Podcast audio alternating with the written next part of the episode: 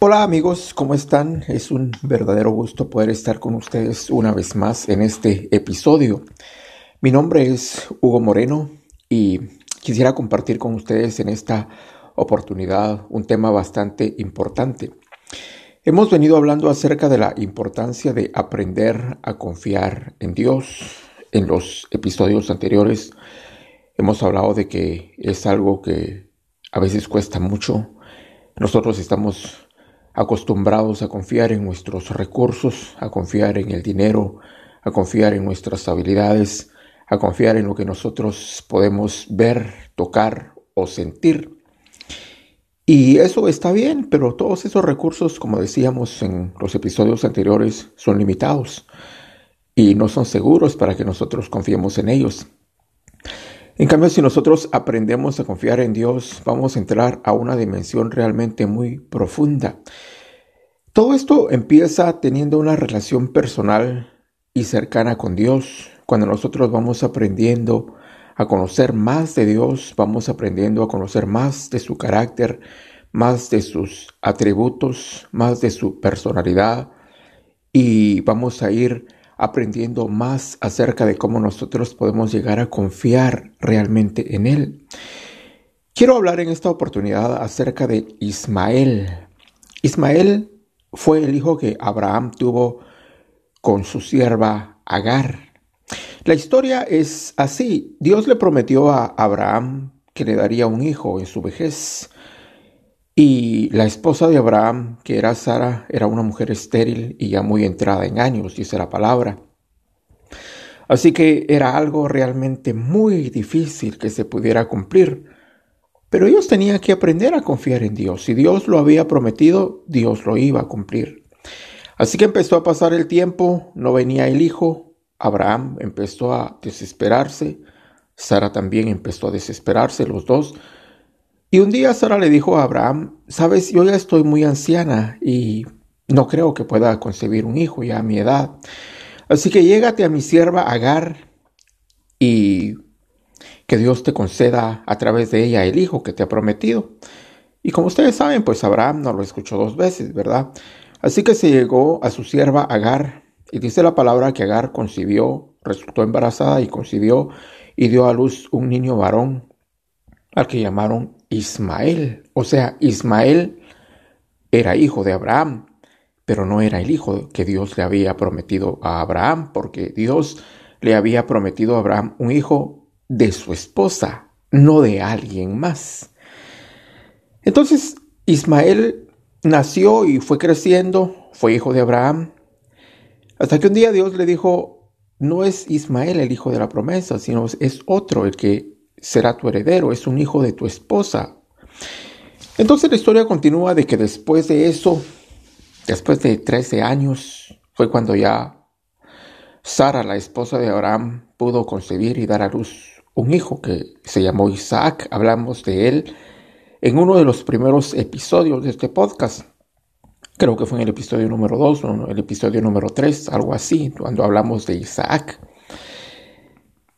Pero vamos a hablar ahora de, Ismael. Ismael realmente cualquiera podría decir que fue un niño que nació por error, que fue un error de impaciencia, de que Abraham no supo esperar, de que Sara no supo esperar.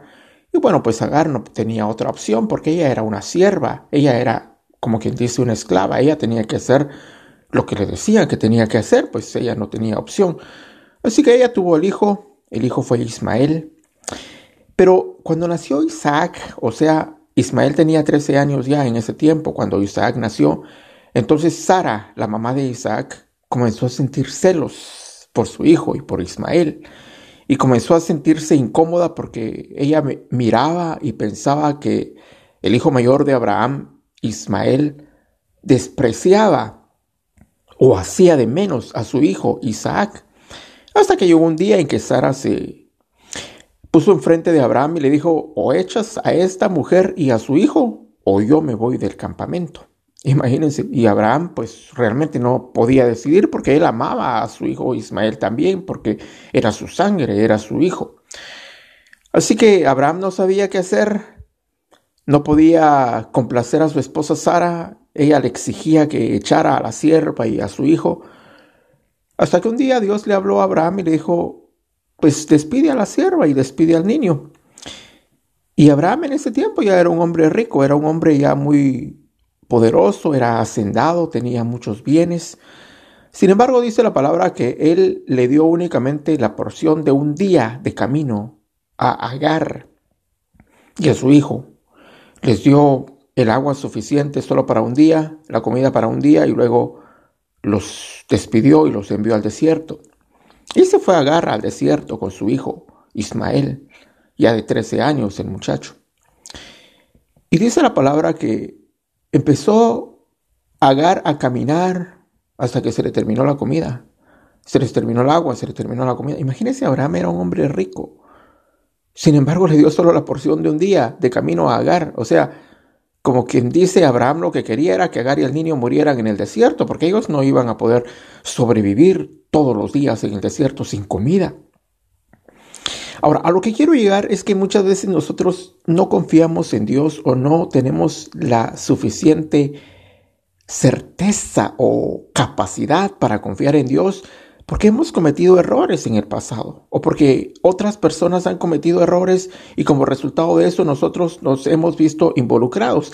Saben, hay ah, errores que nosotros cometemos y pagamos las consecuencias, pero hay errores que cometen otras personas y nosotros pagamos también las consecuencias, lo cual no es justo, pero es real. Ismael no tenía la culpa de haber nacido. Ismael no tenía la culpa de que Abraham y Sara hayan sido impacientes. Como diría alguien por ahí, Ismael no pidió nacer, pero nació. Agar tampoco tenía la culpa, ella no tenía opción, ella era una esclava. Ella tenía que hacer lo que su ama decía o lo que su amo decía. Entonces, ellos se encuentran ahora en el desierto, sin comida ya. Y dice la palabra del Señor de que Ismael empezó a llorar. Imagínense un niño de 13 años llorando en el desierto porque va a morir. Y la mamá, Agar, se alejó de él y empezó a llorar también. Y dijo, yo no quiero ver cuando mi hijo muera, así que yo me voy a alejar. Y dice la palabra de Dios que Dios escuchó el llanto de Ismael. Ahora, no dice que Dios escuchó el llanto de Agar, porque Agar tal vez se puso a llorar o tal vez no, la palabra no, la, la Biblia no, no lo menciona. Tampoco dice que Dios escuchó las plegarias de Abraham pidiéndole por Ismael, porque posiblemente Abraham no le había pedido a Dios que guardara a Ismael, posiblemente, o tal vez sí, la Biblia no lo menciona. Pero dice la palabra que Dios escuchó el llanto de Ismael. Entonces un ángel del Señor se le apareció a Agar en el desierto y le dijo, Dios ha escuchado el llanto del niño y él no va a morir, porque él es alguien muy amado de parte de Dios. Y él tiene promesa también. Y Dios dijo, haré de Ismael una nación grande también porque él es hijo de Abraham. Y lo bendeciré y lo multiplicaré y lo engrandeceré. Y luego de eso, entonces los ojos de Agar fueron abiertos y ella vio una fuente de agua. Tal vez la fuente de agua estaba ahí antes o tal vez no estaba. En ese momento apareció. Eso no es problema para Dios. Él puede crear cualquier cosa en cualquier momento.